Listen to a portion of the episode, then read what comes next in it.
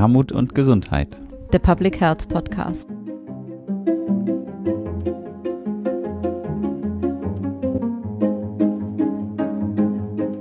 So, wir haben beim letzten Mal angekündigt, dass wir eine neue Rubrik haben, nämlich hinter den Kulissen, wo das Kongressteam ein paar interner aus der Kongressorganisation erzählt. Das war beim letzten Mal meine Kollegin Claudia Czernik und heute ist mein Kollege Julian Bollmann für diese Rubrik hier bei mir. Hallo, lieber Julian.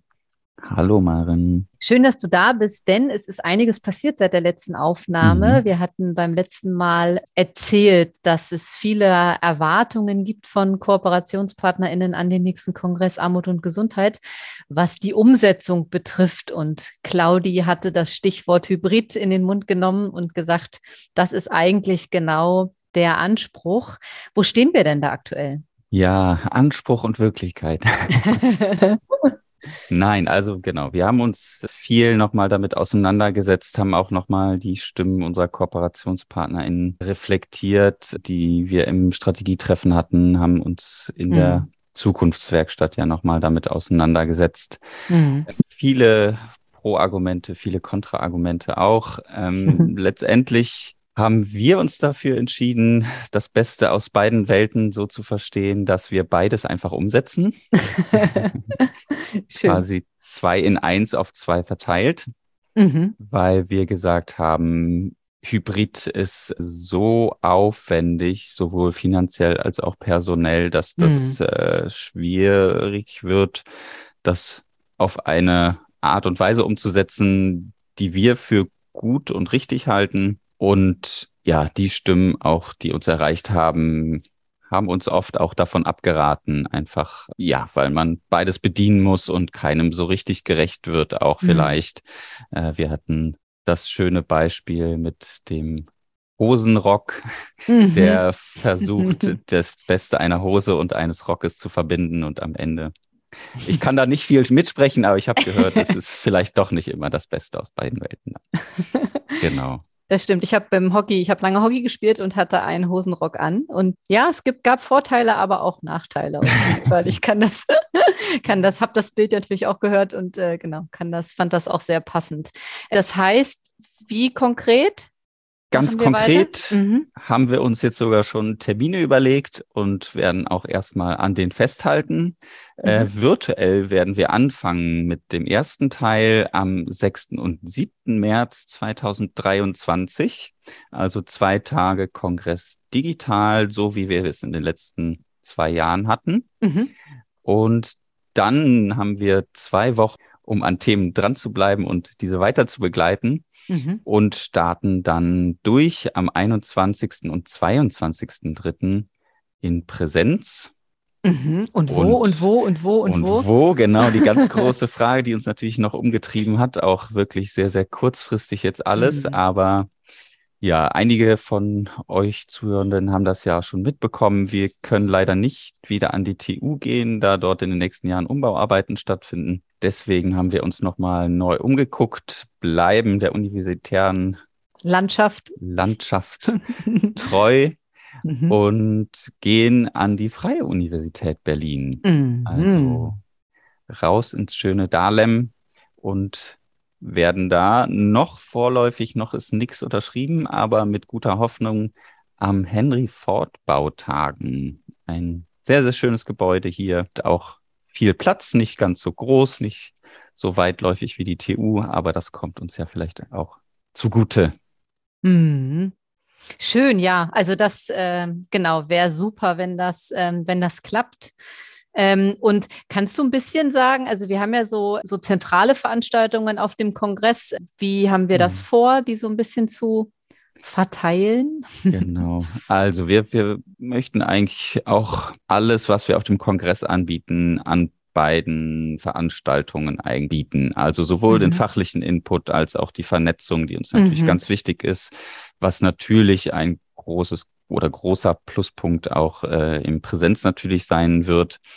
Aber von den zentralen Veranstaltungen wollen wir auch das wieder vorneweg, die Eröffnungsveranstaltungen im virtuellen Raum umsetzen und gemeinsam alle zusammen in den Kongress starten und darauf aufbauend den Kongress gestalten. Also am 6. März die zentrale Eröffnungsveranstaltung digital. Mhm. Und dann zum guten Schluss in Präsenz die Abschlussveranstaltung auch nochmal zentral, wo man nochmal Argumente austauschen kann, in Diskussionen kommen kann. Die gestalten wir ja meist auch interaktiv nochmal, interaktiver als auch vielleicht eine Eröffnungsveranstaltung. Mhm. Genau, wenn man dann zusammensitzt und vielleicht auch danach noch zusammen bleibt, dann kommt man da nochmal auch anders in Gespräch. Immer natürlich mit der Einschränkung, wir beobachten weiter die Infektionszahlen mhm. und mhm. Werden uns mit Sicherheit auf unterschiedliche Szenarien da auch vorbereiten, äh, um das haben das im Blick, äh, wissen auch, wie die Akteure, die ja auch auf dem Kongress sehr aktiv sind, äh, immer noch weiter eingespannt sind und so eingespannt sein werden. Mhm. Aber genau, wir sind guter Hoffnung, guter Dinge, dass wir einen guten Plan haben und das gut umsetzen können. Wie schön, mutig. Und wir sind aber auch voller Vorfreude, das darf ich noch, ähm, absolut, darf ich noch absolut. ergänzen. Also ich hatte so das Gefühl, als wir aus der Zukunftswerkstatt raus sind, hat sich so hat sich dann doch einiges irgendwie gesetzt oder das Puzzle hat sich quasi vervollständigt. Und ähm, genau, tausend Dank auch nochmal von mir an, äh, an das ganze Team, aber auch an euch da draußen, die uns ähm, so viel mit Rat und Tat da auch zur Seite gestanden haben. Und eure Impulse haben wir aufgegriffen und lassen sie hoffentlich einfließen in eine schöne Umsetzungsstrategie. Und bei, das darf ich schon anteasern, weil dazu haben wir jetzt extra nichts gesagt, bei den nächsten hinter den Kulissen, ähm, in der nächsten Podcast-Episode nehmen wir euch dann nochmal mit, was denn der inhaltliche Schwerpunkt werden wird und das Motto des nächsten Kongresses. Aber jetzt haben wir erstmal und können sicherlich auch final sagen, ob das geklappt hat an der Freien Uni und ob es bei den Daten bleibt. In diesem Sinne, vielen Dank, Julian, für deine Zeit hier heute. Ja, gerne. Bis bald. Tschüss. Bis dann.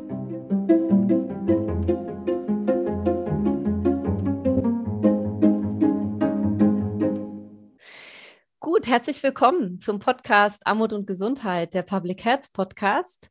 Heute ist Montag, der 20. Juni und wir nehmen die schon 39. Episode unseres Podcasts auf, erneut mit tollen Diskutantinnen und einem interessanten Thema, nämlich heute dem Präventionsgesetz und seinem möglichen Novellierungsbedarf. Für das Kongressteam ist heute meine Kollegin Claudia Czernik dabei. Hallo, liebe Claudi.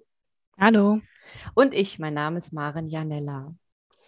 Heute geht es weiter in unserer sechsten Staffel, in der wir die Diskussion des Kongresses ein wenig nachbetrachten und vor allem auch weiter diskutieren möchten. In der letzten Folge haben wir zur Satellitentagung der ÖGD, ein moderner Public Health Dienst, gesprochen. Und wer das noch einmal nachhören möchte, der Link kommt in die Show Notes. In den kommenden Episoden wollen wir nun entlang der fünf Handlungsfelder der Ottawa Charta für Gesundheitsförderung, die ja auch in diesem Jahr wieder das Kongressprogramm gerahmt haben, eine Nachbetrachtung starten. Und heute beginnen wir mit dem ersten Handlungsfeld der gesundheitsfördernden Gesamtpolitik. Und wir haben für diese Diskussion uns dazu entschlossen, nochmal Johannes Wagner einzuladen. Johannes Wagner ist Kinderarzt für seine Partei Bündnis 90 Die Grünen im Bundestag und heute in seiner Rolle als Sprecher für Prävention seiner Fraktion bei uns. Herzlich willkommen, lieber Johannes Wagner. Guten Morgen und danke für die Einladung. Ja, sehr gerne. Und was heißt wir oder warum haben wir eingeladen? Johannes Wagner hat auf dem Kongress Armut und Gesundheit im März mit uns darüber diskutiert, ob und wie das Präventionsgesetz, das 2015 verabschiedet wurde, verbesserungswürdig sei. Und ein kleiner Teaser, wir alle finden, dass, dass es das ist, verbesserungswürdig. Und dazu wollen wir heute gerne mit ihm weitersprechen. Und wer ist wir? Äh, nicht zuletzt seit dem Urteil des Bundesverfassungsgerichtes aus dem Mai 2021 sind Teile des Präventionsgesetzes verfassungswidrig. Das Präventionsgesetz muss somit so novelliert werden und wie dies aussehen kann. Dazu hat sich bereits vor dem Urteil des Bundesverfassungsgerichtes eine Gruppe von Public Health AkteurInnen aus Wissenschaft und Praxis Gedanken gemacht und in einem Hintergrundpapier zusammengefasst. Und hierzu fand im August 21 bereits ein Hintergrundgespräch mit der heutigen stellvertretenden Vorsitzenden des Gesundheitsausschusses, Frau Doktorin Kirsten Kappert-Gonter statt, auch von Bündnis 90 den Grünen. Und Dazu findet ihr selbstverständlich auch alles in den Show Notes. Und zwei dieser AkteurInnen, die das damals mit angeregt haben, sind heute auch bei diesem Podcast dabei. Und zunächst darf ich Ihnen den Impulsgebenden dieses Hintergrund- oder Rahmenpapiers vorstellen. Das ist Professor Dr. Rolf Rosenbrock. Er ist neben ganz vieler anderer Arbeitszusammenhänge Vorstandsvorsitzender des Paritätischen Gesamtverbandes und auch von unserem Verein Gesundheit Berlin-Brandenburg. Und ich freue mich sehr, dass Sie heute da sind, lieber Herr Rosenbrock. Herzlich willkommen. Guten Morgen, liebe Marin Janella. Und ich darf Ihnen auch eine weitere Mitautorin des Rahmendokumentes vorstellen, nämlich Frau Professorin Eike Quilling. Sie ist Professorin für Gesundheitspädagogik und Kommunikation mit dem Schwerpunkt interprofessionelles Handeln im Department für angewandte Gesundheitswissenschaften an der Hochschule für Gesundheit Bochum. Guten Morgen, liebe Marin, guten Morgen in die Runde. Danke für die Einladung. Gerne, gerne. Ja, gut. Und wir wollen natürlich unseren Hörenden auch noch einen kurzen, weil ja, wir gehen davon aus, die Panelistinnen haben den kurzen Hintergrund zum Präventionsgesetz, aber ähm, wir haben natürlich auch eine sehr heterogene Hörendenschaft. Und ja, ähm, wie gesagt, die Runde kennt sie schon aus der Veranstaltung Was ist am Präventionsgesetz verbesserungswürdig? Und wir wollen noch einen kurzen Einblick quasi geben in den theoretischen Hintergrund oder auch was ist quasi in der Veranstaltung gelaufen, worauf wurde sich verständigt. Und ich würde das ganz knapp jetzt einmal zusammenfassen in drei Punkten jeweils mit ein bisschen Hintergrundwissen unterfüttern. Und ja, was lief eigentlich oder worauf wurde sich geeinigt, auch in der Veranstaltung zur Novellierung, wenn die quasi angegangen wird? Dann ist der erste Punkt, es braucht eine breitere Beteiligung von AkteurInnen zur Umsetzung der Handlungsfelder Prävention und Gesundheitsförderung. Zum Hintergrund, die über die nationale Präventionskonferenz organisierte Akteurslandschaft besteht aus Mitgliedern der Spitzenorganisationen der gesetzlichen Kranken-, Unfall- und Rentenversicherung sowie der sozialen Pflegeversicherung. Es wurde aber oder kritisiert wird, dass eben weitere Kreative, so wie es Professor Raimund Gene in der Veranstaltung nannte, zum Beispiel aus den Landesvereinigungen für Gesundheitsförderung oder auch Wohlfahrtsverbänden hier nicht einbezogen sind. Maximal eben über das äh, begleitende Präventionsforum haben sie die Möglichkeit, sich einzubringen. Und ja, wir finden, oder in der Veranstaltung wurde konzentriert, dass damit auch viel Potenzial und auch zusätzliche Gelder verloren gehen. Der zweite Punkt ist, dass ähm, gefordert wird, dass ein nachhaltiger und resilienter Strukturaufbau auf kommunaler Ebene dringend notwendig ist. Dazu kurz zum Hintergrund. Durch das Präventionsgesetz fließt viel Geld in Lebenswelten, in die Setting-Lebenswelt. Und laut Präventionsbericht haben die Krankenkassen hier auch mehr Geld einfließen lassen als gesetzlich vorgegeben, zumindest 2000 2019. Da waren das 8,64 Euro pro Jahr pro Versicherten und damit quasi ein Euro mehr, als sie eigentlich hätten einfließen lassen müssen. Aber was ist so ein bisschen die Kritik daran? Das Geld wird eben vorwiegend in kasseneigene Programme, in Kitas und Schulen übersetzt, dort verwendet und kommt eben auch nicht immer Kitas und Schulen zugute, die in Stadtteilen mit besonderem Entwicklungsbedarf sich sozusagen befinden. Ist daher von oder von den AutorInnen des Papiers auch ein bisschen die Kritik, dass es eher den Marketingzwecken dient, in Anführungsstrichen, und quasi nicht gut kassenübergreifend zusammengearbeitet wird. Und das führt natürlich auch dazu, dass an vielen Stellen das wirklich nicht in der Verhältnisprävention übersetzt wird, zum Beispiel im Sinne einer gesundheitsförderlichen Setting-Entwicklung, sondern dass die Lebenswelt quasi lediglich als Zugang benutzt wird, um eben für die Lebenswelt verhältnispräventive Angebote mit den Schwerpunkten Ernährung, Bewegung und Stressbewältigung zu implementieren. Das Gesetz sieht zwar vor, dass Krankenkassen übergreifend zusammenarbeiten sollen, aber hier finden wir, dass das eben noch zu wenig der Fall ist. Und der letzte Punkt zum Hintergrund ist, und das ist ja auch eine Kernforderung des Kongresses, Gesundheit kann und sollte nicht allein durch den Gesundheitsbereich vertreten werden und auch verantwortet werden, denn wir fordern, es braucht den Health in All Policies Ansatz. Der Hintergrund, die Datenlage zu sozial bedingten Ungleichheiten der Gesundheitschancen ist weiterhin erdrückend und hat sich eben auch durch die Pandemie noch zugespitzt und verschärft. Und so vielschichtig die strukturellen und persönlichen Einflussfaktoren auf Gesundheit sind, so muss ihnen auch begegnet werden. Das bedeutet, wir brauchen eine gute Wohnungspolitik, Politik, eine gute Bildungspolitik, Klimapolitik oder eben auch Arbeitsmarktpolitik, um quasi gesunde Lebenswelten und damit auch Chancen für alle Menschen entwickeln zu können. Ja, danke, Claudi. Ich sehe schon, ähm, sah schon ein, ein paar Stellen zustimmendes Nicken, aber gerne nochmal zunächst in die AutorInnenschaft, äh, Rolf Rosenbrock, Eike Quilling, äh, die ja auch in der Veranstaltung dabei waren. Haben wir das angemessen zusammengefasst oder habt ihr da noch Streichungen oder Ergänzungspotenzial? Rolf Rosenbrock hat sich schon entmutet. Naja, Wissenschaftler haben vor allen Dingen immer Differenzierungspotenzial und das gibt es immer bei so einer kurzen Zusammenfassung.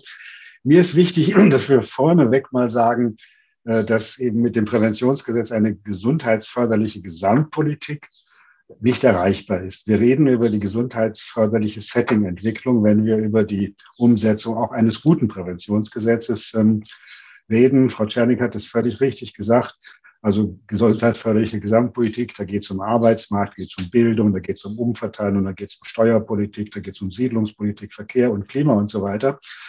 Das alles sind Ebenen, mit, an die wir mit dem Präventionsgesetz, mit dem dortigen Instrumentarium nicht rankommen, weil das oft ineinander übergehend diskutiert wird, wäre mir wichtig, vorneweg zu sagen, wir reden hier über Umsetzung Präventionsgesetz ähm, und damit über die Rahmenbedingungen zur gesundheitsförderlichen Settingentwicklung. Das ist anspruchsvoll genug.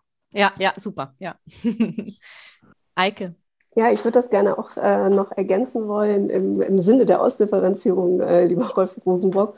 Und zwar, wenn wir über gesundheitsförderliche Setting-Entwicklung sprechen, dass wir wirklich immer mehr dahin kommen zu sagen, wir wollen eine Gesundheitsförderungskultur entwickeln und nicht Einzelmaßnahmen im Setting haben. Wir haben im Moment viel Geld, was in die Settings fließt, was auch durchaus äh, positiv zu bewerten ist aber es bleiben eben oft Einzelmaßnahmen und dadurch entsteht nicht eine Gesundheitsförderungskultur in einem Setting. Und wenn wir möchten, dass die Kinder wirklich sich wohlfühlen und Jugendliche sich gesundheitsförderlich verhalten, dann muss das Normalität in einer Einrichtung werden und ähm, das werden wir mit Einzelmaßnahmen nicht erreichen. Wenn ich noch, wenn ich noch darf, also unsere Kritik auch auf der Veranstaltung, auf dem Kongress Armut und Gesundheit bezog sich ja bezüglich der, der Umsetzung des Präventionsgesetzes auch einmal auf den Punkt, wir reden über viel Geld, was ins Setting fließt. Das sind 500 Millionen insgesamt oder so und das sind 1,5 Promille dessen, was wir für Krankenversorgung ausgeben. Also ist immer noch nicht wirklich angemessen.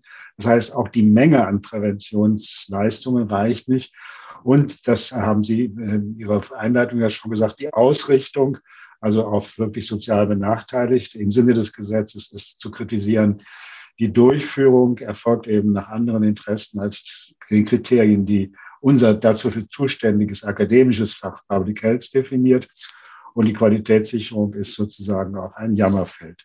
Also auf diesen vier Gebieten äh, sehen wir den ähm, äh, Novellierungsbedarf oder haben ihn gemeinsam gesehen auf dem Kongress Armut und Gesundheit. Und der wird ja auch noch gesehen. Ich würde die Frage gern an Johannes Wagner richten. Ähm, wie erinnern Sie die Veranstaltung oder was haben Sie daraus konkret mitgenommen oder decken sich die Erkenntnisse auch mit denen, die Sie gesammelt haben? Ja, also ich glaube, die beiden VorrednerInnen haben das sehr gut zusammengefasst, was auch ich mitgenommen habe. Das deckt sich sehr weitgehend damit. Prävention ist ein unglaublich wichtiges Feld. Gesundheitsförderung, Prävention, aber natürlich ähm, viel breiter als nur das Präventionsgesetz.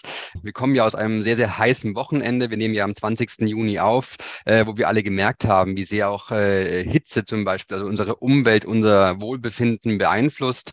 Gleichwohl ist auch, wie Herr Rosenbrock gesagt hat, auch mit dem Präventionsgesetz schon ähm, eine ganze ja, eine ganze Menge möglich und sollte noch verbessert werden. Und darauf, wenn wir das gut hinbekommen in dieser Legislatur, ist es auch ein wichtiger Schritt dazu. Genau wie äh, Herr Rosenburg gesagt hat, ist es natürlich so, dass aktuell in diesem äh, monetären Bereich Geld vorhanden ist, gar nicht mal unbedingt zu wenig oder vielleicht, also nicht nichts, sagen wir so. Äh, ich glaube, diese gesamte äh, Einordnung ist auch nochmal bemerkenswert. Ja, wir haben eines der, der teuersten Gesundheitssysteme der Welt. Wir stecken unglaublich viel Geld in dieses System, haben aber nur ein mittelmäßiges äh, Outcome. Und da ist eben auch, glaube ich, ein, ein Grund, weil wir sehr viel eben in die interventionelle Medizin stecken, in die stationäre Medizin und eher weniger in Prävention, in Vorsorge, in sprechende Medizin ähm, und eben auch, genau, also die um das ärztliche Berufsbild herum stattfindende ähm, Gesundheitsleistungen. Und äh, das, was eben jetzt die Krankenkassen ausgeben, auch wenn es ein Euro mehr ist, ja, wir hatten, Sie hatten gerade gesagt, 8,60 Euro war es, ähm, ist natürlich trotzdem verschwindend gering, wenn man sich anguckt, dass sie ungefähr, ich glaube, knapp über 4000 Euro pro Mensch sozusagen in Deutschland ausgeben. Also weit unter einem Prozent, ähm, was ja auch ja schon Herr Rosenbrock gesagt hat. Und da ist eben immer noch, und dann ist noch dieses Problem, dass eben die Frage ist, wie wird dieses Geld wirklich verteilt? Also in welche welche Programme fließt es? Und da hat jede Krankenkasse eben eigene Ideen, eigene Schwerpunkte. Die mögen gar nicht immer schlecht sein, aber es ist eben doch ein Problem, wenn das eben so gestückelt gemacht wird. Und da ist eben die Frage, wir müssen sowieso an das Präventionsgesetz ran, wegen des äh, Urteilsverfassungsgerichtes mit der BZGA. Und da ist eben die Frage, wie können wir generell diese Präventionslandschaft so gestalten, dass die Projekte wirklich dort ankommen, wo sie notwendig sind und eben nicht sozusagen als Werbemaßnahmen für ein, einzelne Krankenkassen ausgestaltet werden, sondern wirklich in den vulnerablen Gruppen ankommen. Ähm, das, glaube ich, wird eine Herausforderung bei dieser Novellierung des Präventionsgesetzes.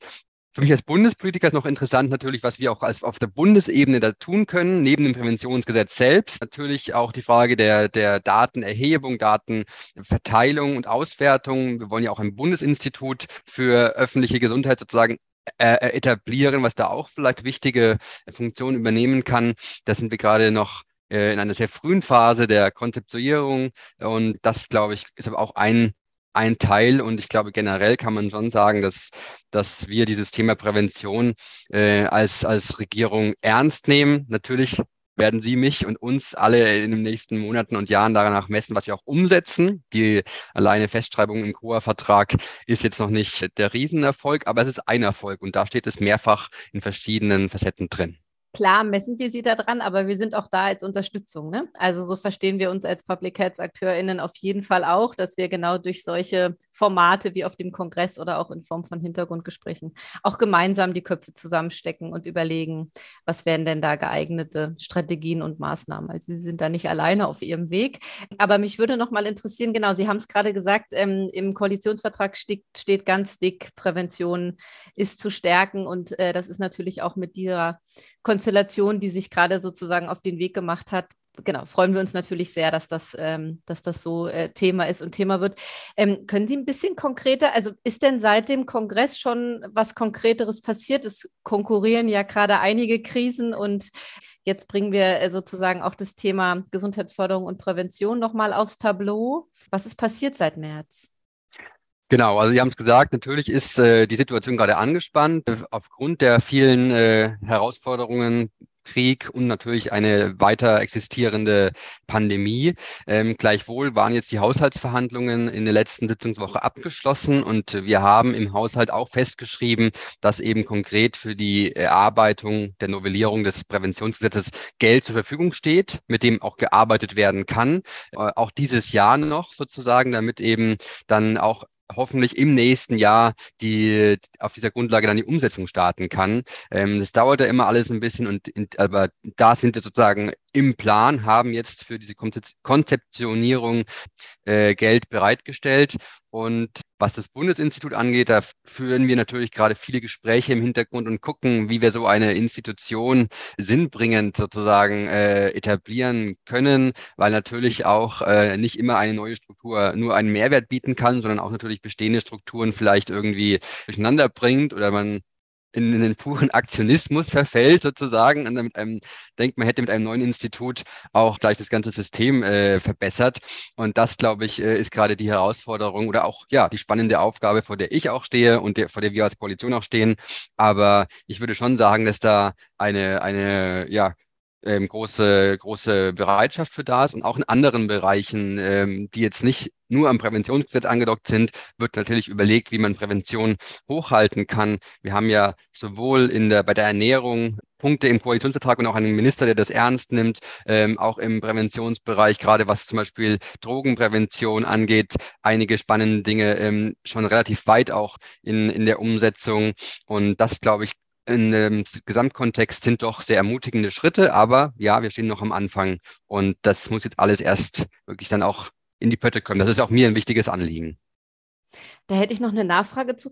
Wie, wie werden denn diese konkreten Konzeptionsschritte jetzt aussehen für die Novellierung des Präventionsgesetzes? Ich gehört, Gelder sind eingestellt, um das quasi voranbringen zu können. Aber was wären jetzt so nächste Schritte?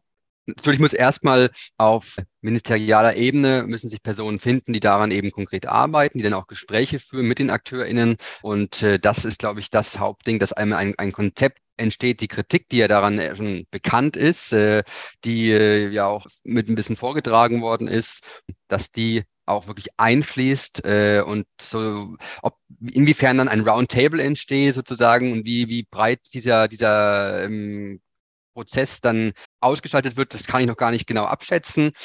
Uns oder mir persönlich, aber auch uns Grünen ist auf jeden Fall wichtig, dass wir viele ähm, AkteurInnen aus der Zivilgesellschaft, aus dem, aus den Fach, aus den Fachbereichen äh, mit einbeziehen.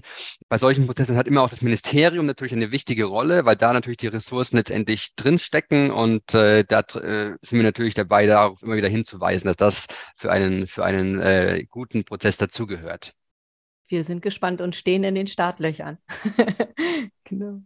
Genau, äh, Eike Quilling hebt die Hand. Wir können ja mal hier noch transparent machen, dass wir uns per Zoom zugeschaltet sind. Also auch immer mal wieder Kopf nicken oder ja, schütteln habe ich noch nicht so viel gesehen, aber Eike Quilling hebt die Hand gerne.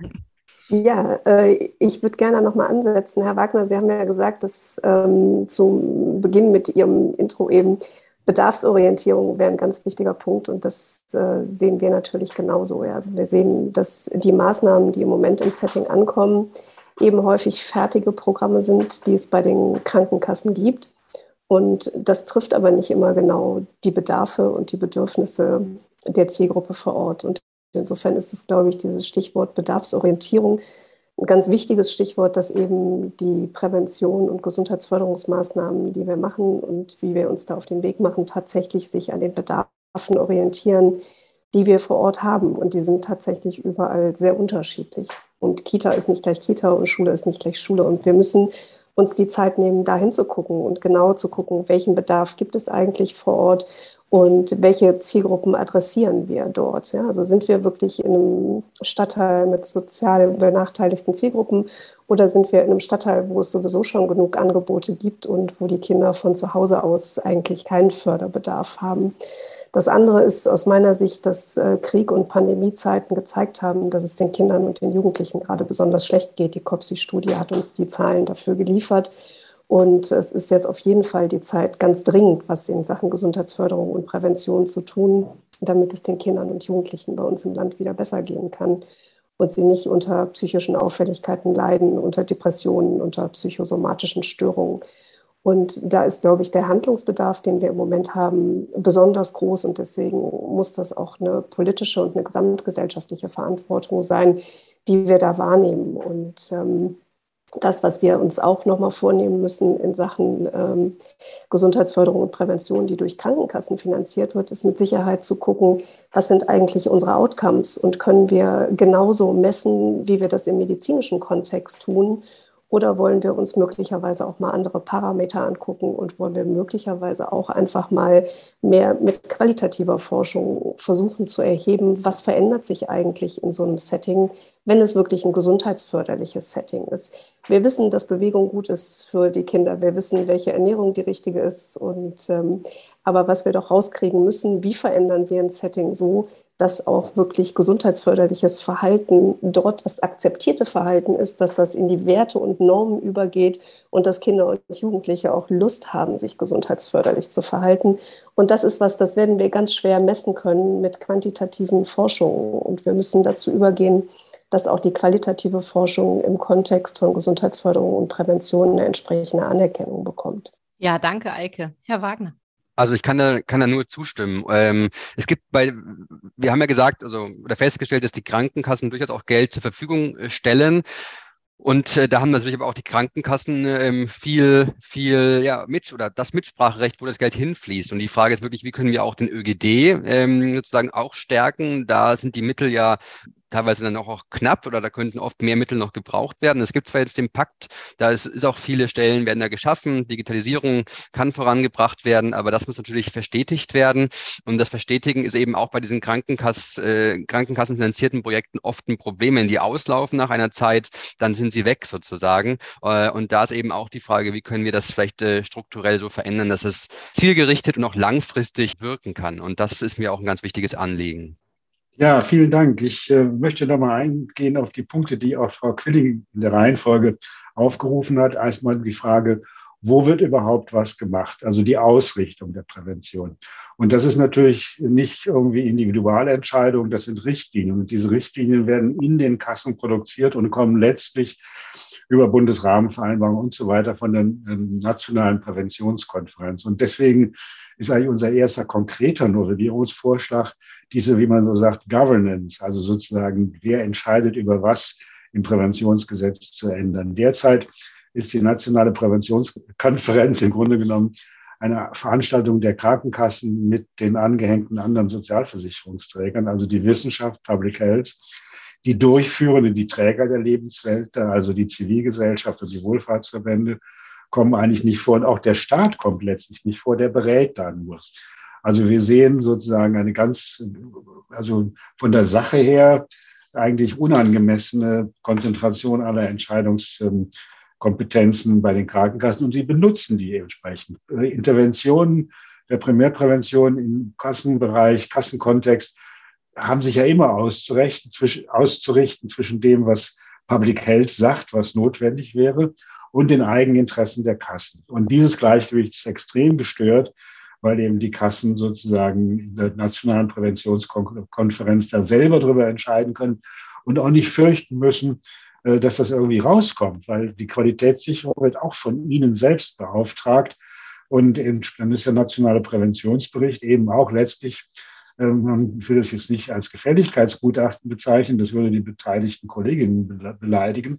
Aber es ist ganz klar, dass der Auftraggeber steuert, äh, was untersucht wird und letztlich auch, was da hinterher drinsteht. Und das Zweite, die Interventionen, da ist völlig klar, wir wissen, was man machen muss und wir wissen auch, dass äh, der entscheidende Punkt eigentlich ist, dass man die Kinder und aber auch in den anderen Lebenswelten die Erwachsenen an der ganzen Intervention, also wo soll interveniert werden, wie soll interveniert werden, wer macht das alles und woran stellen wir hinterher fest, ob das auch was genützt hat, dass da die direkt dran beteiligt sein müssen, dass Partizipation eben die Schlüsselgröße der, Prävention, der, der Prävention ist.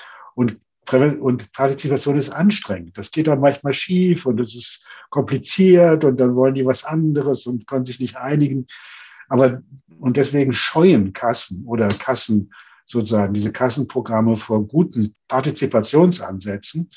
Äh, und deswegen nach meiner Auffassung nach 30 Jahren, 40 Jahren Erfahrung in dem Feld, ob Partizipation wirklich gelebt wird, und das ist für Prävention entscheidend, ist eine Haltungsfrage derer, die die Projekte machen.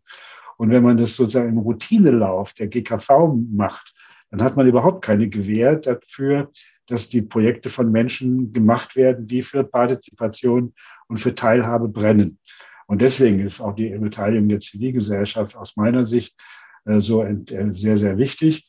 Und natürlich, äh, die, die, die wissen wir alle, Prävention findet letztlich kommunal statt. Und deshalb ist auch das, was Herr Wagner sagte, so sehr wichtig. Wir brauchen in der neuen Struktur, die wir da anstreben, eine verbindliche Verankerung sozusagen in der kommunalen Ebene und damit automatisch auch sozusagen eine ganz andere Verknüpfung mit dem öffentlichen Gesundheitsdienst. Und das macht das politische Projekt so ein bisschen schwierig, äh, weil der ÖGD-Pakt, da hängen auch tausend Interessenten dran und am Präventionsgesetz hängen wir dran, aber auch tausend andere Interessenten. Und nun müssten eigentlich diese beiden politischen Projekte noch miteinander verzahnt werden. Und wie das laufen soll, offen gestanden in dieser Legislaturperiode, da bin ich sehr gespannt auf die Kreativität unserer unserer sozusagen Kämpfer im, im, im Parlament, wie Herr Wagner unter anderem. Ja, ähm, danke, Rolf Rosenbrock. Ich finde dieses äh, Plädoyer für mehr Partizipation auch nochmal ganz wichtig, weil das für uns ein entscheidender Schlüsselfaktor ist, ob Prävention und Gesundheitsförderung funktioniert oder nicht. Und zwar nicht nur als Methode, sondern tatsächlich auch, wenn man das schafft, die Haltung in den Einrichtungen zu verändern und Partizipation sozusagen als Kultur gelebt wird in einer Einrichtung, dann merken wir, dass das einen empowernden Effekt auf Kinder und Jugendliche hat. Und dieser empowernde Effekt wirkt sich einfach auch auf die Selbstwirksamkeit positiv aus. Und das wirkt sich wiederum positiv auf die Gesundheit aus. Also wir haben mehr Wohlbefinden, mehr seelisches Wohlbefinden für die Kinder und Jugendlichen in den Einrichtungen, wenn es wirklich gelingt, äh, Partizipation zu leben und Kindern zu Entscheidungen heran, so heranzuführen, dass sie Entscheidungen mittreffen können. Und dann erleben sie, dass sie selbst wirksam sein können und dann haben sie auch das Gefühl, dass sie selber was bewegen können. Das macht Kinder stark und Jugendliche und das brauchen wir ganz dringend in der Gesundheitsförderung. Ja, vielen Dank auch für die inhaltlichen Vertiefungen jetzt quasi schon. Ich würde noch mal ganz kurz den Bogen spannen, quasi wieder zurück zur organisatorischen Ebene und zum konkreten Projekt äh, Novellierung Präventionsgesetz.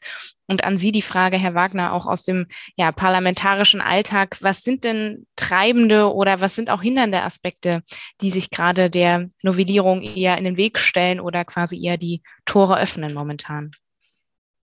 Na gut, hindernde Gründe sind natürlich gerade einfach die Gesamtgemengelage, dass wir natürlich äh, ressourcenmäßig auch äh, keinen unendlich äh, großen äh, Topf haben und ähm, auch natürlich der Ukraine-Krieg und auch die Versorgung von Geflüchteten teilweise, aber auch die Pandemie uns noch sehr in, in äh, Beschlag nehmen. Zudem natürlich so ein Regierungswechsel, das sage ich jetzt mal hier so frei, ist natürlich auch immer erstmal eine, eine, ein Umbruch. Ich äh, bin auch deswegen heute fünf Minuten zu spät gewesen, weil wir, äh, weil ich jetzt seit heute also in, in meinem eigenen Büro sitze, ähm, sozusagen. Also Sie können, jetzt sind wir Mitte Juni oder Ende Juni schon gewählt worden, ist Ende September.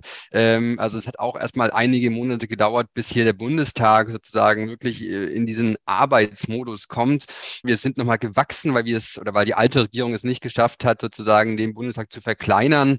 Äh, das sind natürlich alles erstmal so Prozessanlaufschwierigkeiten die ich einfach jetzt mehr transparent mache sozusagen, ja, und dann natürlich noch mit so zwei Weltkrisen wie einem Krieg in Europa und einer Pandemie. Das sind einmal Hindernisgründe, die einfach die Ressourcen zehren. Natürlich auch die Gesamtfinanzierungslage. Ja, Sie hören wahrscheinlich alle, dass in, in ganz vielen Bereichen jetzt äh, im, im nächsten Jahr, wenn die Schuldenbremse wieder eingehalten werden soll, ja, Lücken entstehen. Die GKV äh, hat ja ganz, ganz große Probleme da sozusagen, das gibt ja Schätzungen, dass, dass die 17 Milliarden gar nicht ausreichen, dass es über 20 Milliarden diese Lücke vielleicht sein könnte.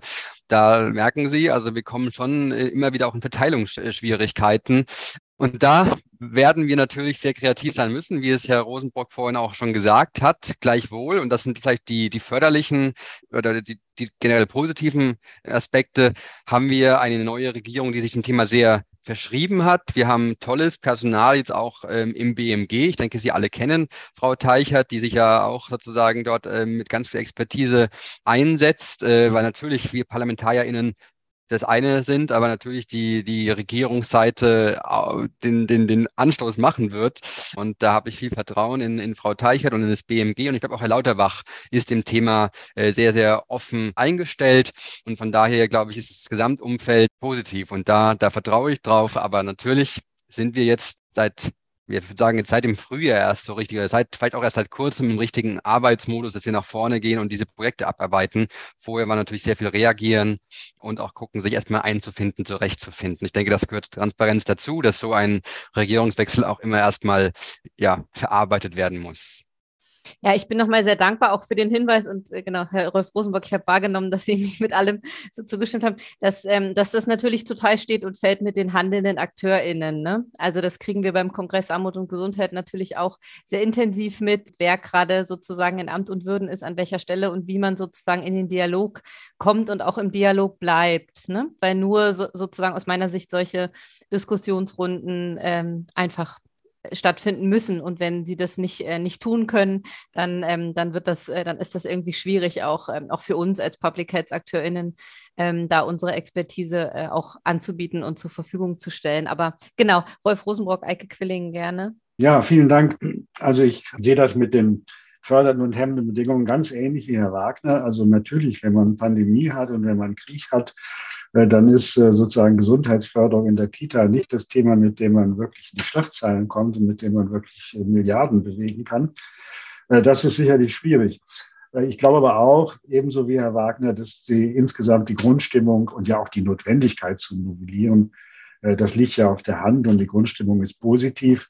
Ich habe so ein bisschen Bedenken, äh, gerade durch die, das Zusammentreffen Novellierung Präventionsgesetz und ÖGD-Pakt, der ja in gewisser Weise eine Reaktion auf die Pandemie war. Und wenn wir über den, über die, und wir wissen außerdem, das haben wir ja versucht schon herauszuarbeiten, dass die Novellierung eigentlich, um gut zu werden, darauf angewiesen ist, eine vernünftige Verbindung und Vernetzung mit der ÖGD, mit dem ÖGD hinzukriegen. Weil der ÖGD ist letztlich unsere Public Health Infrastruktur und wir müssen ihn dahin entwickeln, dass er auch diese Aufgabe äh, wahrnehmen kann. Aber im Augenblick ist auch der ÖGD natürlich von der Pandemie gebannt. Und die Aufgaben und auch die Qualifikationen und die Schwerpunktsetzungen, die notwendig sind, um Gesundheitsförderung, partizipative Gesundheitsförderung in kommunalen Settings, im Stadtteil und im Altenheim und in der Freizeiteinrichtung nach vorne zu bringen, ist eine andere Logik und erfordert andere Qualifikationen als zum Beispiel äh, sozusagen Kontaktnachverfolgung bei Infektionsketten zu machen. Und wir sind im Augenblick in der ganzen ÖGD-Debatte sehr stark unter dem Pandemie-Eindruck. Und ich habe die Sorge, dass unser ganz anderer Ansatz, nämlich der nach Ottawa-Charta an, von der Ottawa-Charta angeleitete Ansatz der gesundheitsförderlichen Gestaltung von Lebenswelten unter diesen Bedingungen hinreichende Chancen hat. Dafür werden wir als Gesundheit Berlin-Brandenburg, als äh, Träger von Lebenswelten noch, glaube ich, viel zu kämpfen haben. Äh, und äh, wie das ausgeht, äh, weiß ich auch noch nicht. Ja, Punkt.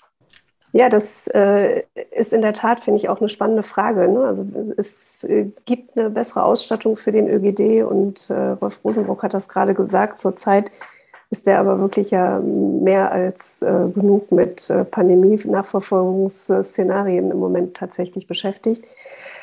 Wie bekommen wir es dennoch hin und ähm, wie bekommt man auch hin, jetzt in dem Novellierungsprozess andere Akteurinnen auch nochmal mit einzubinden, die auch ganz, eine ganz wichtige Rolle haben. Ja, also der ÖGD, das ist für uns ja auch was Naheliegendes und äh, wir sehen, ja, das könnte ein guter Partner sein im Kontext von zentraler Koordinierung innerhalb einer Kommune für Gesundheitsförderungsprozesse und da ist es richtig angesiedelt. Aber wenn wir darüber nachdenken, wir wollen perspektivisch gesundheitsförderliche Settings schaffen, also wirklich in die Setting-Entwicklung gehen, da gibt es viele andere Akteurinnen, die eine große Rolle spielen. Und wie kann man die im Vorfeld schon sinnvoll einbilden? Welche Verbände müssen möglicherweise an der Novellierung in das Präventionsgesetz aktiv mit reingeholt werden? Also ich denke an die soziale Arbeit, die wir ganz häufig in der Gesundheitsförderung einfach vergessen, weil sie auf ihrer Arbeit nicht nach draußen etikettiert draufstehen haben, dass sie Gesundheitsförderung und Prävention machen, die Arbeit, die sie leisten, ist aber inhaltlich von diesem Anspruch ganz stark geprägt. Und ähm, insofern Partizipation, Empowerment, das sind ganz elementare Bestandteile der sozialen Arbeit. Und insofern gehört dieser Bereich viel, viel, viel stärker an den Tisch, als das in der Vergangenheit der Fall war. Wenn ich mich an die letzten Jahre erinnere, bevor das Präventionsgesetz 2015 in Kraft getreten ist, dann weil ich zum Beispiel der Sport hatte eine unglaublich große Lobby, die machen sich stark die sind das gewohnt, für sich und für ihre Interessen zu kämpfen. Die machen das professionell. Und da ist schon die soziale Arbeit ähm, in dem ersten Teil sehr hinten runtergefallen. Und die müssen jetzt dafür kämpfen, dass sie Gelder aus Krankenkassenmitteln bekommen, um gesundheitsförderliche Maßnahmen machen zu können, was ähm, wirklich auch ein Unding ist, weil sie die Kompetenzen eigentlich mitbringen und äh, ihnen die aber zum Teil abgesprochen werden, einfach weil der Leitfaden Prävention das so nicht vorsieht. Ne? Und deswegen die soziale Arbeit hat die Möglichkeiten, vulnerable Zielgruppen zu erreichen. Die sind dran an den Zielgruppen, die wir mit Gesundheitsförderung und Prävention nicht erreichen. Also warum binden wir die nicht viel stärker ein, auch jetzt im Vorfeld schon, wenn es darum geht, ein Gesetz zu novellieren und möglicherweise Optionen zu schaffen, die wir sonst uns äh, die Türen im Vorfeld schon wieder zumachen, bevor wir sie geöffnen können. Ja, danke. Ne, jetzt ging es ja quasi schon viel um Zusammenarbeit und auch der Health on All Policies Ansatz hat ja so diesen Zusammenarbeits ähm, Gedanken ja eigentlich immanent. Wie kommen wir denn besser weiter mit dem, mit der Umsetzung des Health in All Policies Ansatz, der ja den Abbau gesundheitlicher Chancenungleichheit ins Zentrum stellt und vielleicht auch so die Frage Richtung ähm, Politik, wie gut ist denn die Zusammenarbeit oder wie gut ist die denn gelebte Praxis zwischen den verschiedenen politischen Ressorts auch? Aber ich sehe gerade, Rolf Rosenbrock hat sich schon entmutet. Sie können gerne starten. Ich würde mal einen Schritt Schrittchen zurück und nochmal, also Frau Königs Statement stark bekräftigen, das Verhältnis zwischen sozialer Arbeit und Gesundheitsförderung auch wissenschaftlich und praktisch verstärkt in den Blick zu nehmen. Was aus meiner Sicht ist jede gute soziale Arbeit immer auch Gesundheitsförderung und professionelle Aktivitäten zur Gesundheitsförderung kommen immer weniger ohne Aspekte der sozialen Arbeit aus. Wenn wir jetzt Fragen, auf Ihre Frage eingehen, Frau Czernek, sozusagen, wie ist die Zusammenarbeit? ich warne davor, sozusagen die Zusammenarbeit zwischen verschiedenen städtischen kommunalen Ämtern, Grünamt, Jugendamt ähm, äh, und, und Gesundheitsamt, sozusagen für einen Nukleus zu halten, aus dem irgendwann Health in All Policies entspringen wird. Das sind wirklich zwei Ebenen. Ich weiß, wie mühsam es ist, auf kommunaler Ebene Ämter sozusagen zur Zusammenarbeit zu bringen. Wo das gelingt, ist das ein großer Erfolg für die Gesundheitsförderung. Aber das bringt letztlich nichts für die, für die großen Fragen, wie können wir Einkommenspolitik, Steuerpolitik, Bildungspolitik am Ziel der, der Vergrößerung von Chancengleichheit äh, ausrichten. Insoweit würde ich gerne noch mal ein bisschen unten bleiben, sozusagen. Ähm, natürlich, wenn man, wenn sich überlegt, wie soll die Arbeitsteilung da sein, wo Prävention immer stattfindet auf kommunaler Ebene, dann kann man sich eben eigentlich auch nur vorstellen, oder stelle ich mir nur vor, letzten Endes muss es darauf hinauslaufen, dass der ÖGD als Public Health Infrastruktur gewissermaßen anleitet und, und also eine Rahmenplanung setzt, innerhalb der dann die anderen Präventionsakteure, zum Beispiel die Krankenkassen, äh, tätig werden. Und dort, wo niemand tätig wird, müsste aus meiner Sicht der ÖGD, also das lokale Gesundheitsamt, auch die Durchführungsverantwortung haben, zu sagen, jawohl, wir gehen in die Kitas in den sozial benachteiligten Stadtteilen, wenn die Kassen das nicht machen. Und wir haben da auch Programme und machen das auch selbst. Und dass der ÖGD auch mitverantwortlich ist, zumindest für die Qualitätssicherung. Weil das äh, hatte ja auch Frau Quilling angesprochen. Wir müssen natürlich verstärkt daran arbeiten, auch auf den Tisch zu legen, was sind die Wirkungen dessen, was wir tun. Also wie was kommt bei der Qualitätssicherung als, als äh, Evaluationsergebnis raus. Und äh, das sind, glaube ich, die, die, die, die schwierigen ähm, Aufgaben, also einfach legislativ. Äh, das sind ja immer dann Bundesgesetze, Landesgesetze und verschiedenste Interessen und Lobbys und so weiter. Äh, wie das gehen soll, da bin ich äh, noch sehr gespannt und wünsche Herrn Wagner und all seinen ähm, Weggefährten also und Kampfgenossen sozusagen alles, alles Gute, weil das ist ein sehr, sehr vermintes ähm, Gelände. Und das dann noch verknüpft mit der Frage, welche Rolle soll ein Bundesinstitut für öffentliche Gesundheit dabei spielen? Wir wissen, die BZGA hat in der Pandemie eigentlich sehr weitgehend versagt. Wir wissen, äh, dass sie also nicht an die großen Zeiten, als sie gut war, zu den AIDS-Zeiten anknüpfen konnte. Wir wissen, dass es auch andere neue Aufgaben gibt für so ein Institut für öffentliche Gesundheit. Ähm, und sozusagen, wie da, wie da die Arbeitsteilung zwischen sagen wir, Wissenschaft im universitären Hochschulsektor und ähm, in, in so einem wissenschaftlichen Institut und die Arbeitsteilung mit dem Robert Koch Institut müsste auch äh, neu definiert werden. Also da ist eine ganze Menge hochinteressanter und wirklich herausfordernder ähm, Fragen zu beantworten und äh, erst recht also das Ganze in Gesetzestexte zu gießen. Und deshalb finde ich es sehr gut, dass wir heute schon sozusagen noch relativ am Beginn der äh, Legislaturperiode und noch unter dem Schatten von Krieg und Pandemie auch über dieses Thema weiter reden können. Das sind ja jetzt schon ganz schön viele äh, Impulse, Herr Wagner. Genau, Sie haben sich schon entmutet, genau richtig. Ähm, ich würde die gerne genau aufgreifen und Sie fragen wollen, vielleicht gleich kombiniert mit der Frage, die Einladung für den nächsten Kongress haben Sie ja schon auf dem letzten Kongress von Herrn Bräunling bekommen und von uns nochmal, wir haben nochmal nachgelegt in unserem Intro, was wir noch nicht aufge, äh, aufgenommen haben, dass Sie äh, herzlich eingeladen sind, dass wir weiter diskutieren, dann auch im März und hoffentlich natürlich auch im Vorfeld. Aber was soll sich verändert haben im März? Was wäre so Ihre Vision von so einer Novellierung, die, ähm, die Aspekte, die wir hier heute auch diskutiert haben, beinhaltet. Ja, vielen Dank für die Einladung. Ich werde auf jeden Fall versuchen zu kommen. Ist mir auf jeden Fall ein großes Anliegen. Und natürlich wäre es toll, wenn wir bis dahin einige Dinge auch vorweisen können. Knapp, naja, nicht mal ganz ein Jahr mehr ist noch hin bis März nächsten Jahres. Äh, ich hoffe natürlich und äh, erwarte auch, dass sozusagen mit diesen zur Verfügung gestellten Mitteln jetzt in diesem Jahr, die wir im Haushalt beschlossen haben, auch dann ein Konzept für einen nationalen Präventionsplan entwickelt wird und auch dort sozusagen Ideen für die, das Präventionsgesetz mit für, die Konzept, äh, für das Konzept erarbeitet sind, dass wir uns, dass wir es geschafft haben. Dafür werde ich mich auch sehr einsetzen, dass eben auch die wichtigen AkteurInnen aus dem Bereich der Public Health einbezogen werden.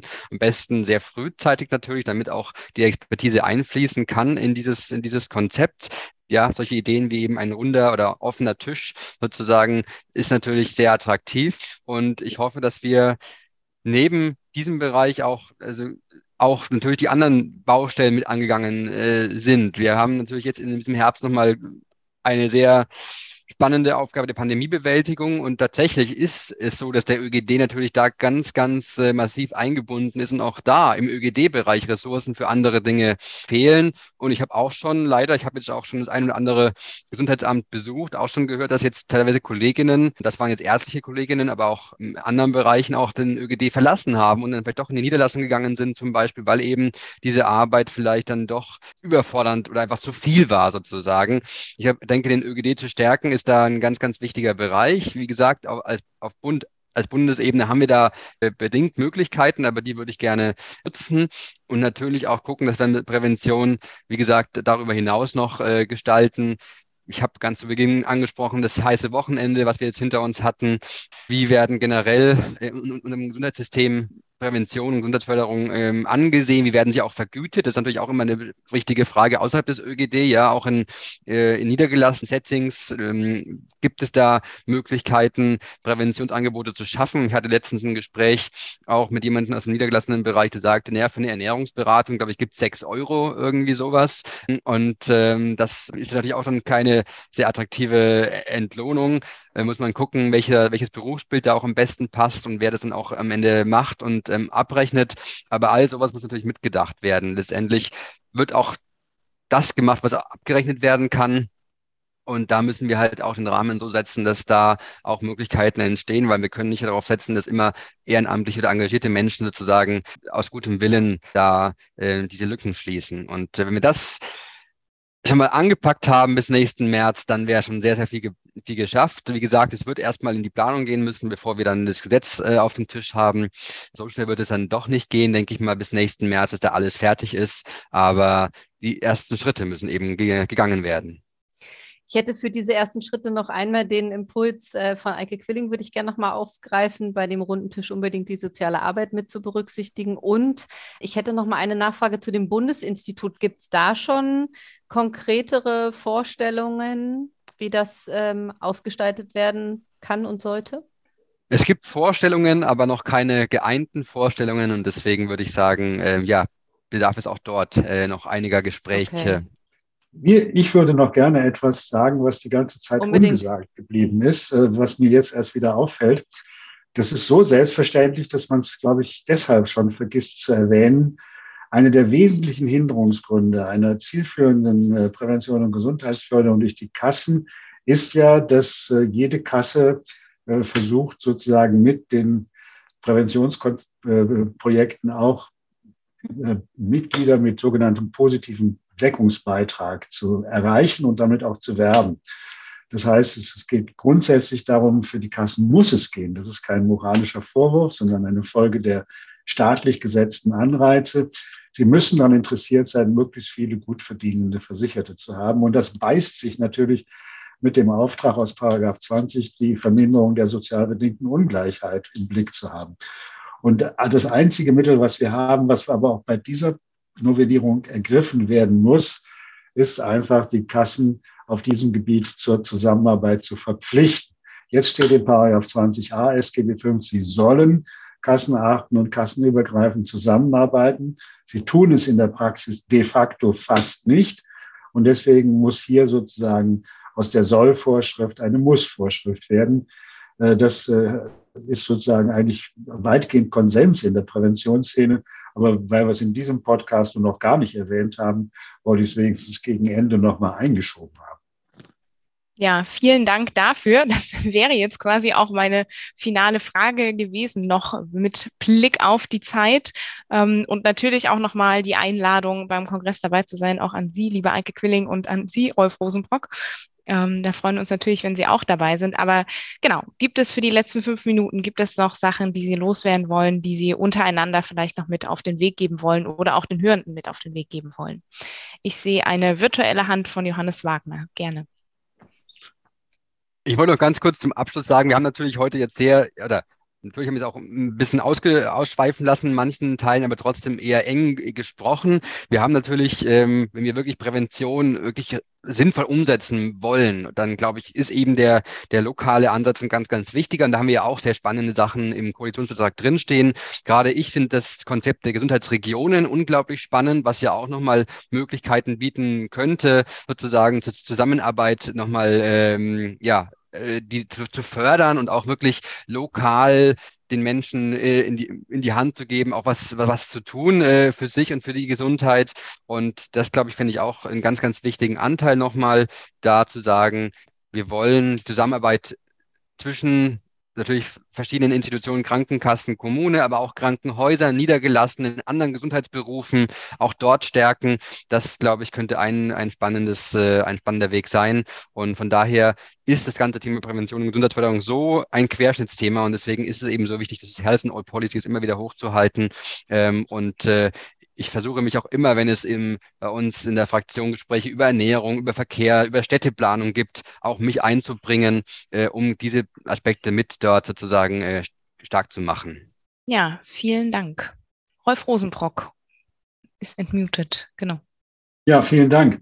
Also auch ich bin jetzt extrem gespannt, ob es äh, im politischen Geschäft, also Parlament und Regierung, äh, gelingt, bis zum nächsten Kongress Armut und Gesundheit mehr als Konzepte zu liefern. Ich persönlich wäre schon hochzufrieden, wenn wir im nächsten Frühjahr sowohl für die ÖGD-Reform als auch für das Institut für öffentliche Gesundheit, als auch ähm, im Rahmen der, der Novellierung des Präventionsgesetzes, also Paragraph 20 SGB 5, ähm, Konzepte auf dem Tisch liegen haben. Ich bin, glaube überhaupt geprägt durch 30, 40 Jahre Erfahrung in dem Feld, glaube ich nicht, dass wir nächstes Frühjahr schon ein Gesetz im Bundesgesetzplatz stehen haben werden. Und diese drei Projekte, Novellierung Präventionsgesetz, ÖGD-Reform und Institut für öffentliche Gesundheit, ist aber zusammengenommen eigentlich die größte legislative mögliche Veränderung, die wir in dem Fall seit Jahrzehnten hatten. Äh, und deshalb geht für mich da auch Qualität vor Zeit. Äh, und ich, ich freue mich darauf, auf die weiteren Debatten und freue mich auf den Zwischenbericht zu den Konzepten im nächsten März beim Kongress Armut und Gesundheit. Ja, vielen Dank. Genau, Eike Quilling, gern mit dem Schlusswort. Ja, ich habe mich gefreut, dass Herr Wagner gerade noch mal gesagt hat, den lokalen Ansatz etwas zu betonen und äh, Gesundheitsregionen in den Blick zu nehmen diese Voraussetzungen bei der Novellierung des äh, Präventionsgesetzes zu berücksichtigen, das wird wahrscheinlich eine Herausforderung, aber das könnte tatsächlich ja auch ein Schlüssel zum Erfolg sein, zu sagen, wie kann man urbane Resilienz schaffen, wie kann man Gesundheitsregionen fördern, wie kann man kommunale Gesundheitsförderung in den Blick nehmen. Eben, dass wir nicht nur in einzelnen Settings unterwegs sind, sondern settingübergreifend Gesundheitsförderung und Prävention machen können so dass wir nicht Zielgruppen zwischendurch verlieren, die möglicherweise in der Kita noch in den Genuss von einem Krankenkassenprogramm gekommen sind, aber dann in der Grundschule schon nicht mehr in den Genuss von Gesundheitsförderung und Prävention kommen. Also es wird mit Sicherheit eine spannende Herausforderung werden, äh, Strukturen schaffen, nochmal neu zu definieren, dass das möglicherweise auch durch ein Präventionsgesetz unterstützt werden kann dass wir gesundheitsförderliche Strukturen in Deutschland schaffen können, langfristig, damit es Kindern und Jugendlichen bei uns gut geht. Und es gibt ja, also ich bin gerade noch geprägt unter den Eindruck, ich war am Wochenende bei der Eröffnung des äh, Stadtteilgesundheitszentrums Neukölln und da können wir ja auch ganz viel lernen quasi, wie da auch Gesundheitsförderung umgesetzt wird, Quartiersgestaltung, Quartiersmanagement und stadtteilbezogene Gesundheitsförderung. Ähm, genau, also von daher, ich bin auch ein bisschen optimistisch. Da habe ich mich sehr gefreut, dass da die Eröffnung jetzt gefeiert werden konnte. Aber genau, Maren, nochmal zu dir. Ich wollte mich ja nochmal bedanken, äh, auch in, de, in der Runde für das äh, Engagement zum einen von Eike Quilling und Rolf Rosenbrock, ähm, auch im ganzen Vorfeld für überhaupt diesen Impuls, den Novellierungsbedarf am Präventionsgesetz nochmal in einer Runde von Public Health AkteurInnen so engagiert vorzubesprechen. Und an Sie, ähm, Herr Wagner, herzliche, herzlichen Dank und herzliche Grüße und auch nochmal an Kirsten Kappert-Gonter, wenn sie uns hört, für das erste Gespräch, was wir mit ihr dazu auch führen konnten. Sehr angenehm und vertrauensvoll und so geht es mit Ihnen auch weiter. Das äh, freut uns sehr. Genau, wir, wir sind da. Äh, wir diskutieren gerne weiter, in welcher Form auch immer. Und ich möchte mich herzlich bedanken, auch für die Zeit jetzt für den Podcast und spätestens im März sehen wir uns auf jeden Fall in dieser Runde wieder und vorher gerne auch an in anderen Kontexten. Machen Sie es gut und Herr Wagner, alles äh, gutes Durchhaltevermögen, vor allem mit diesen ganzen Krisen, die sich gerade überlagern, da den Durchblick zu behalten und selber auch gut durchzukommen. Das wünsche ich Ihnen von Herzen. Vielen Dank und ja, hoffentlich bis bald. Genau. Tschüss. Tschüss. Vielen Dank. Tschüss. Bis bald. Ja.